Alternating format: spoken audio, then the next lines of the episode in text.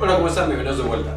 En el video anterior ya revisamos esclerosis múltiple y ahora nos vamos a entrar un poco más en este tema de neurodegeneración, que es como el resultado final. Como este es un tema complicado, les sugiero que antes vean los videos de inflamación y dolor, neuroinflamación, glía y neuronas. Si ya los han visto o ya conocen el tema, por supuesto pueden empezar desde este video y le van a entender mucho mejor. De todos modos, cualquier duda no olviden ponerlo en los comentarios para que se las contestemos y empezamos. La, neurodegeneración, por supuesto, sabemos que no es una enfermedad. Es un proceso patológico que comparten muchas enfermedades que son cada vez más actuales o más presentes en el mundo actual. Estas enfermedades son, o vamos a ver que tienen un puente entre la inmunidad y el cerebro. O sea, es el sistema inmune el que muchas veces comienza con todo este proceso que culminará en la neurodegeneración. De hecho, el precursor de la neurodegeneración se cree que es la neuroinflamación, que ya revisamos en otro video llamado neuroinflamación. Ahora, ¿qué es la neurodegeneración? Es un proceso crónico de disfunción y muerte, tanto de las neuronas como de las células gliales. No hay que olvidarnos de todas estas otras células gliales, que también ya revisamos en, los videos de glía, como los astrocitos, las células microgliales, oligodendrocitos, eh, células ependimales, etc todas estas otras células también disfuncionan y participan en la degeneración que va a ir sufriendo el cerebro en su conjunto. ¿Cuáles son las eh, principales enfermedades que comparten esta neurodegeneración? Pues tenemos el Alzheimer, que es posiblemente la más famosa, el mal de Parkinson, pero también hay otras como Huntington, esclerosis múltiple, esclerosis lateral amiotrófica y otras más. Aquí tenemos una comparación muy artística entre un cerebro normal y un cerebro con neurodegeneración el que podemos ver este sería el ventrículo, que está mucho más grande en el cerebro neurodegenerado, y también los surcos y las fisuras y todas estas son mucho más grandes en el proceso en el cerebro que ha tenido neurodegeneración. Ahora, ¿cuál es el problema? El gran problema es que el cerebro es una caja negra, es un lugar inaccesible. Nosotros solo lo podemos ver y estudiar fácilmente por sus manifestaciones clínicas, el movimiento, la memoria, la cognición, etc. Y lo mismo pasa para el sistema inmunológico, especialmente en el cerebro. No podemos estudiarlo directamente, entonces no sabemos cuál es su estado. Hemos empezado a desarrollar herramientas nuevas más poderosas, por ejemplo, resonancia magnética, tomografía por emisión de positrones, etc. Pero todas estas solamente nos van aproximando. Todavía no tenemos marcadores suficientemente buenos para determinar cuándo hay neurodegeneración, cuando el sistema inmune está atacando eh, al cerebro o generando un ambiente proinflamatorio, etc. Y este va a ser probablemente uno de los mayores retos que vamos a ver en esta enfermedad. Ahora, ¿qué lo causa? Hay una gran cantidad de causas de neurodegeneración. Esta causa es que empieza la neurodegeneración. Veremos que después converge y se parecen todas. Pero bueno, en cuanto a las causas que comienzan este proceso neurodegenerativo, pues tenemos deficiencias directamente en genes, probablemente el más famoso es el repetido de tripletes de nucleótido CAG, que el CAG codifica en nuestro ADN para la síntesis de glutamina, que es el precursor del glutamato. Por diferentes mecanismos, cuando tenemos muchos tripletes de CAG, se produce mucha glutamina y entonces nosotros empezamos a hacer glutamina tóxica y, por supuesto, otros mecanismos de toxicidad asociados a glutamina. ¿Cuáles son las enfermedades que lo presentan? Huntington es la clásica que tiene eh, repetido de trinucleótidos, pero también tenemos la ataxia espinocerebelosa y algunas otras. El segundo son las proteopatías. Ok, si mis genes no están mal, entonces puede ser que mis proteínas estén mal. Específicamente yo las sintetizo y no las puedo eliminar y empiezan a plegarse de una manera inadecuada. El caso clásico es el beta-amiloide. También tenemos la alfa-sinucleína, las proteínas tau y los priones, que es exactamente lo mismo una proteína mal plegada y entonces se convierte en una proteína infecciosa. ¿Qué enfermedades lo tienen? Bueno, pues especialmente el betamiloide, el Alzheimer, el Parkinson, la demencia por cuerpos de Lewy y por supuesto Creutzfeldt-Jakob, que es una de las clásicas enfermedades por priones. Y de nuevo, estos lo que van a hacer es que cuando tenemos esta proteína mal plegada, va a activar todo el mecanismo que vamos a ver un poquito más adelante de toxicidad y de neuroinflamación. El tercero es la disfunción mitocondrial. Ya vimos que la mitocondria es muy importante, por supuesto, para la producción energética, pero también para la supervivencia de la célula. Una mitocondria que no está permeable empieza a hacer este, apoptosis. Entonces, ¿cuál es el defecto que tienen estas mitocondrias de nuestras células de neurodegeneración? pues tiene permeabilidad de la membrana, o sea, sale de sus componentes intramitocondriales y generan apoptosis. Y como no es tan eficiente el proceso, tiene una gran producción de especies reactivas. ¿Qué hace? Ya quedamos apoptosis y estrés oxidativo. ¿En qué enfermedades se ha visto muy, de manera muy importante la disfunción mitocondrial? Probablemente la más importante es la esclerosis lateral amiotrófica, especialmente la versión familiar. Pero en el Alzheimer, la esclerosis múltiple y el Huntington también es muy común que la mitocondria disfuncione. El daño axonal, ya quedamos que el axón en la video de neurona, el axón es esta parte que transmite la información eléctrica. Entonces, cuando nosotros dañamos directamente al axón o se acumulan sustancias tóxicas, pues entonces el, axón se hincha, tiene problemas de conducción y problemas de transporte a través del axón, desde nutrientes hasta proteínas estructurales. Esto es muy común en la esclerosis múltiple y la esclerosis lateral amiotrófica. Y por último tenemos daño funcional. En este daño funcional, nuestras neuronas y células gliales son normales, completamente normales, bueno, en general normales, pero ¿qué pasa? Hay un acúmulo, por ejemplo, de factores proinflamatorios, de glutamato que generan excitotoxicidad, de despolarización anóxica, etc. Entonces, todo este acúmulo, el hecho de que eh, la neurona esté aparentemente sana, pero tenga que trabajar bajo estas condiciones extremas, por decirlo así, induce la muerte celular y la toxicidad directa. ¿Qué enfermedades tienen estas manifestaciones? Por ejemplo, Huntington, esclerosis lateral amiotrófica y esclerosis múltiple, en las cuales es muy, muy prevalente la inflamación, la acumulación de glutamato y la despolarización anóxica. Entonces, todos estos em, mecanismos van a confluir para que la neurona sufra daño, para que haga apoptosis, para que haga degeneración valeriana, por ejemplo, en el daño al axón, excitotoxicidad, etcétera, etcétera. Y entonces, ¿por qué hay personas que teniendo estas cosas no desarrollan la enfermedad y hay otras que sí? Básicamente es la conjunción de la tormenta perfecta. O sea, nosotros necesitamos genes susceptibles en un ambiente susceptible, en un cerebro que ya tiene daño previo, para que la inflamación haga un desastre y genere neurodegeneración. Ahora, esto es muy evidente, por ejemplo, en los pacientes mayores. Un paciente mayor, que ya tiene muchos años, ochenta y tantos años, por ejemplo, es muy común que de pronto estímulos inflamatorios pequeños hagan que su cerebro, que ya es vulnerable, deje de funcionar. A esto le llamamos delirio.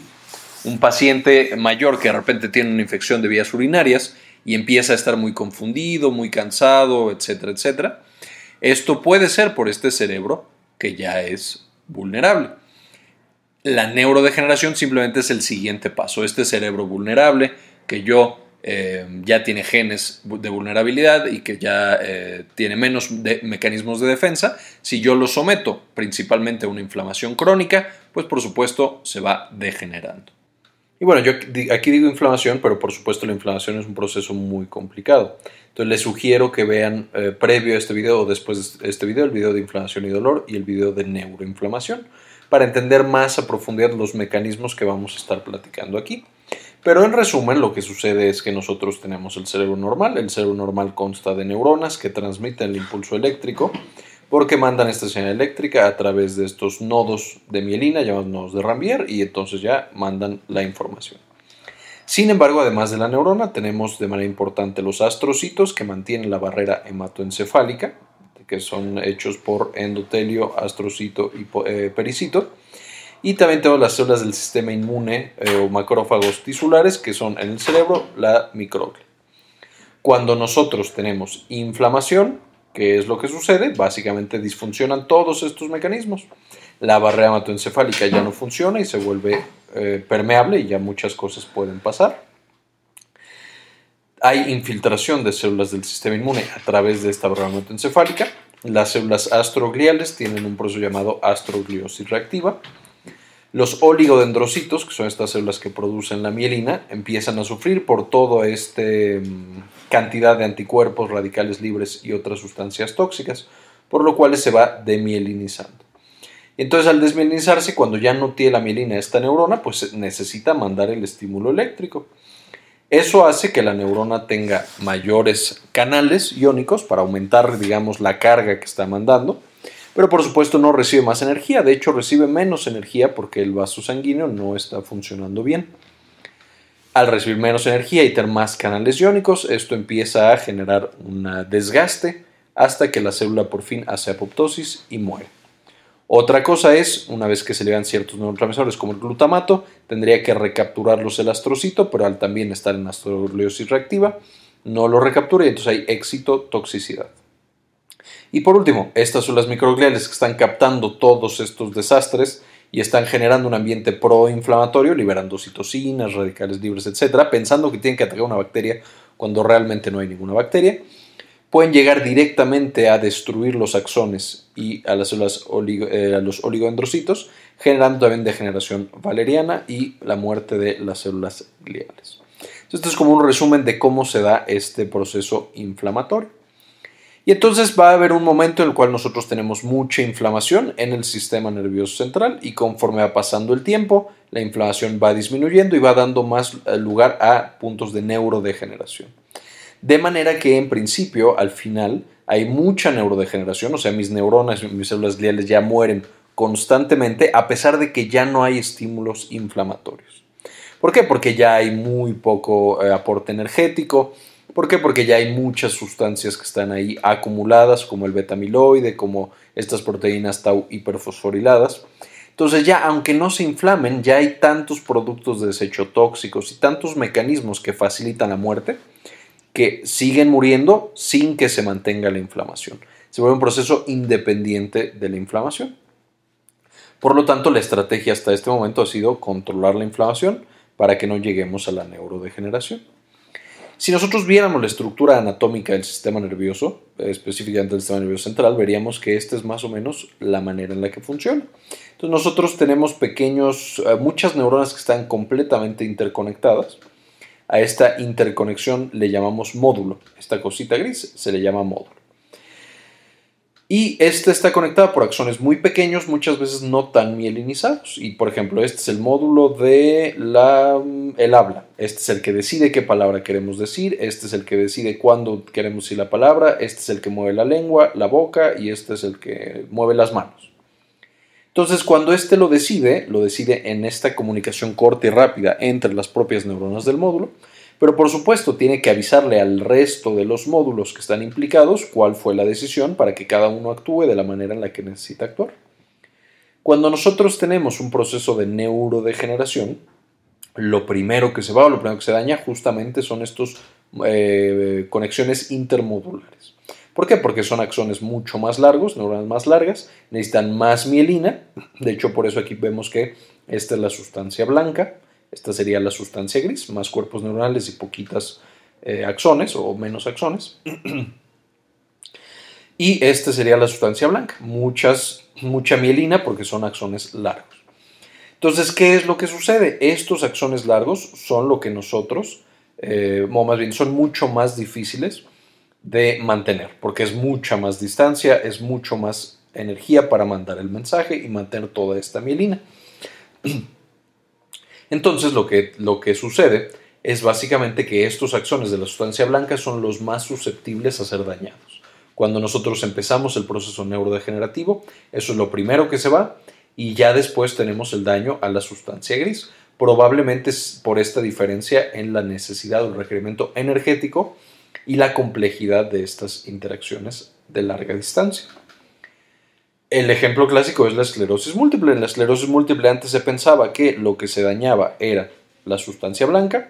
Ahora se sabe que se dañan ambas, simplemente la sustancia blanca es más evidente y se ven las lesiones desde antes. Ahí también tenemos el agregado de que se cree que la esclerosis múltiple dentro de su fisiopatología está el atacar específicamente la mielina. Pero bueno, este es un segundo mecanismo muy importante. Tenemos un resumen. Nosotros tenemos algo que genera una, una inflamación crónica desde una infección hasta un daño estéril, por ejemplo, autoinmunidad, trauma, pancreatitis, hipoxia, etc. Eso libera una gran cantidad de patrones moleculares asociados a daño y a patógenos, ATP, óxido nítrico, este, componentes de la pared bacteriana, etc. Se activan las células del sistema inmune liberando más mediadores proinflamatorios, principalmente citocinas, aunque también hay otros. Estos llegan a la barrera hematoencefálica, aumentan la permeabilidad, eh, y empiezan a generar todos estos cambios ya en el sistema nervioso central. De nuevo, que la barrera hematoencefálica ya esté más permeable, que haya daño neuronal, incluso degeneración, ya sea degeneración valeriana, excitotoxicidad o apoptosis, activación de las células microgliales que generan un ambiente proinflamatorio y de los astrocitos que, generan astrogliosis reactiva, disfunción mitocondrial, desmielinización y daño endotelial. Todo esto converge cuando nosotros tenemos este estímulo inflamatorio periférico, especialmente crónico y por supuesto que sea de cierta importancia. De nuevo, aquí vemos como un paciente mayor, un paciente de 80 o 85 años que tiene una infección, pues fácilmente puede tener todo esto empeorado y entonces tener de manera aguda todas estas implicaciones clínicas. Conducta de enfermedad, que es que está deprimido, no tiene hambre, no duerme, etc. Depresión, delirium, problemas de memoria, ansiedad, convulsiones incluso, si es que el, estímulo inflamatorio es importante, mielitis y neuropatía. Todas estas cosas van a ser en diferentes pacientes, en diferentes enfermedades, en diferentes periodos. Y por supuesto, mientras más crónica es el proceso inflamatorio, pues más crónicos se vuelven también todas las implicaciones clínicas, hasta que ya tenemos la enfermedad neurodegenerativa completa. Por ejemplo, este paciente con Alzheimer, que ya tiene problemas importantes de memoria, que ya tiene depresión, que ya le dan deliriums cuando tiene infecciones, etc. Y el ejemplo clásico es la esclerosis múltiple, ya lo mencionamos, pero solamente para recordar tenemos células que son autorreactivas, que no les gusta la mielina y se quieren vengar. Entonces lo que hacen es que viajan, atraviesan la barrera hematoencefálica, secretando todas estas sustancias proinflamatorias.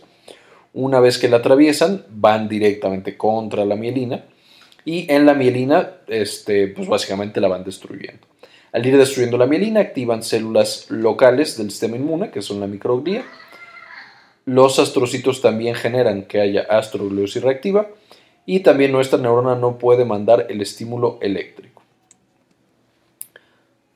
Al no estar mielinizada, lo que tiene que hacer la neurona es esforzarse el doble para mandar este estímulo eléctrico, pero por supuesto no llega. Al tener que esforzarse el doble, se ve que tenemos el doble de canales iónicos, pero la mitad de la energía. Entonces, por supuesto, la neurona no aguanta y va degenerando. Y aquí es donde vemos, esta es la parte clínica, esto es lo que es cómo se ve la neurodegeneración. Vemos que esta es de manera basal y conforme va pasando el tiempo vamos perdiendo tejido cerebral, teniendo un alargamiento importante de los ventrículos y también, por supuesto, mucho más eh, líquido, más espacio entre eh, cerebro y cráneo y las células mucho más profundas. Y esto también ya lo habíamos visto, un cerebro de un paciente normal y un cerebro de un paciente con neurodegeneración. Y cuando nosotros analizamos la vida de una enfermedad neurodegenerativa, en este caso la esclerosis múltiple, porque es un, ejemplo muy claro y muy evidente, tenemos que, desde el principio al final, hay inflamación, la inflamación aumenta, la inflamación es la que va generando todas las alteraciones clínicas, pero con la inflamación también tenemos una pérdida de volumen cerebral. Entonces vamos teniendo menos y menos cerebro.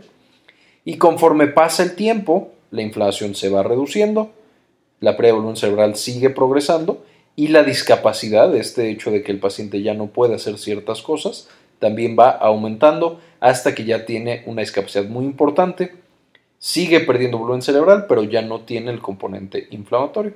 Es por eso que, por lo menos en la esclerosis múltiple, es tan importante controlar el componente inflamatorio. El problema es que en las otras enfermedades neurodegenerativas no hemos encontrado el componente inflamatorio de manera tan precisa y a pesar de que se están desarrollando eh, tratamientos contra el componente inflamatorio de otras enfermedades eh, degenerativas o neurodegenerativas, no hemos sido tan, tan eficaces todavía. Y por supuesto, clínicamente es muy difícil saber cuándo ya estamos en neurodegeneración. Básicamente lo que vemos es que avanza y avanza la discapacidad. Pero esta discapacidad no estamos seguros por qué avanza o qué, tan, qué tanto vaya a avanzar. En este momento es cuando necesitamos desarrollar otros marcadores. Necesitamos otras cosas que nos digan. Uno, qué tanto riesgo tiene el paciente de tener una enfermedad neurodegenerativa. Dos, qué tan severa y cuál es el pronóstico que tiene ese paciente. Tres, idealmente marcadores que nos digan cuál es el tratamiento ideal de acuerdo a la fisiopatología. Y cuatro, cuándo el tratamiento debe seguir siendo administrado o debe ser suspendido. Y para esto lo que estamos tratando de desarrollar son biomarcadores. Biomarcadores y específicamente marcadores moleculares que nos dicen, mira, este paciente tiene esta enfermedad y hay que darle este tratamiento. Y hay en varios sitios, por ejemplo en los genes. El gen TREM2 se asocia a la enfermedad de Alzheimer, Parkinson y Nasu-Hakola. Su función es principalmente antiinflamatoria y proapoptótica. Entonces, cuando el paciente tiene mutado y ya no funciona, pues tiene estas eh, enfermedades. Y la mutación debe ser en las células mieloides, sugiriendo, por supuesto, un componente inflamatorio.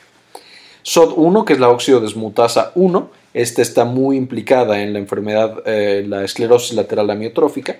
Este es básicamente un antioxidante, lo que hace es quelar el O2 o básicamente neutralizarlo de todas las células. Cuando lo tenemos mal, tenemos esclerosis lateral amiotrófica muy agresiva, el de la variante familiar.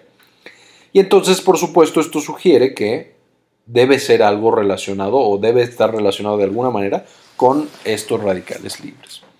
Tenemos también algunas células presentadoras de antígenos, en el caso del Alzheimer y el Parkinson, el HLA-DRB5. Este presenta antígenos y monta la respuesta inmune.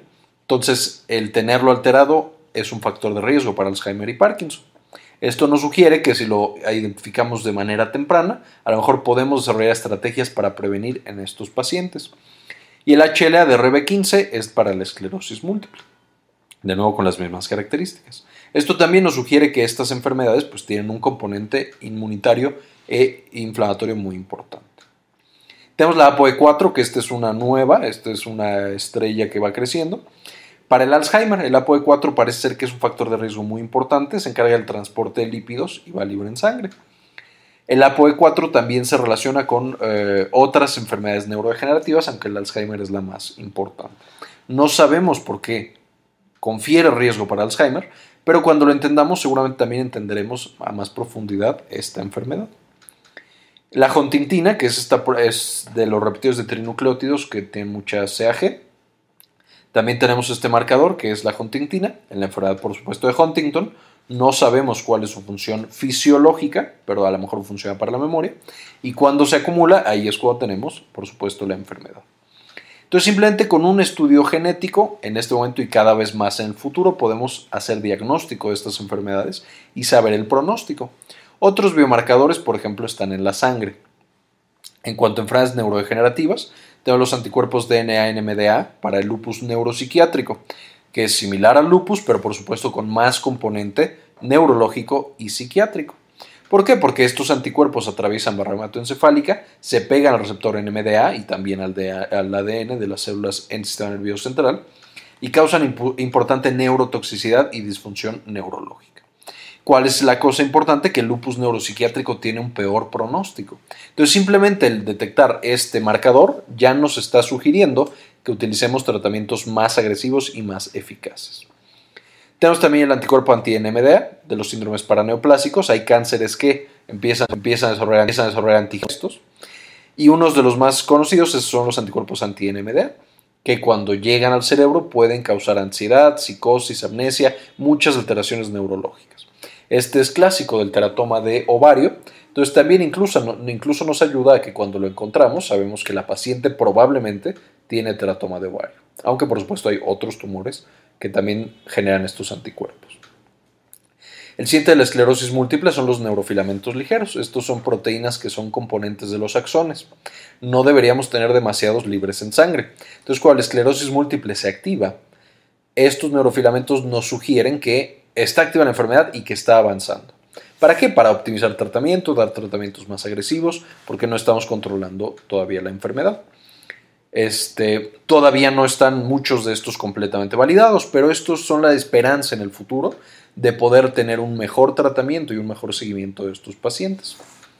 Otro ejemplo clásico es los anticuerpos antiecuaporina 4 de la neuromielitis óptica. La neuromielitis óptica es una enfermedad muy parecida a la esclerosis múltiple, pero que ataca más bien a ojo y a médula espinal, muy común en Asia. ¿Cuál es la cosa? Muchas veces la neuromielitis óptica no responde o incluso empeora con los medicamentos para esclerosis múltiple. Entonces el hecho de tener un marcador que nos diferencia completamente una y otra, esclerosis múltiple y neuromielitis óptica, es ideal porque entonces ya no le damos estos medicamentos a los de neuromielitis óptica y les damos sus medicamentos particulares.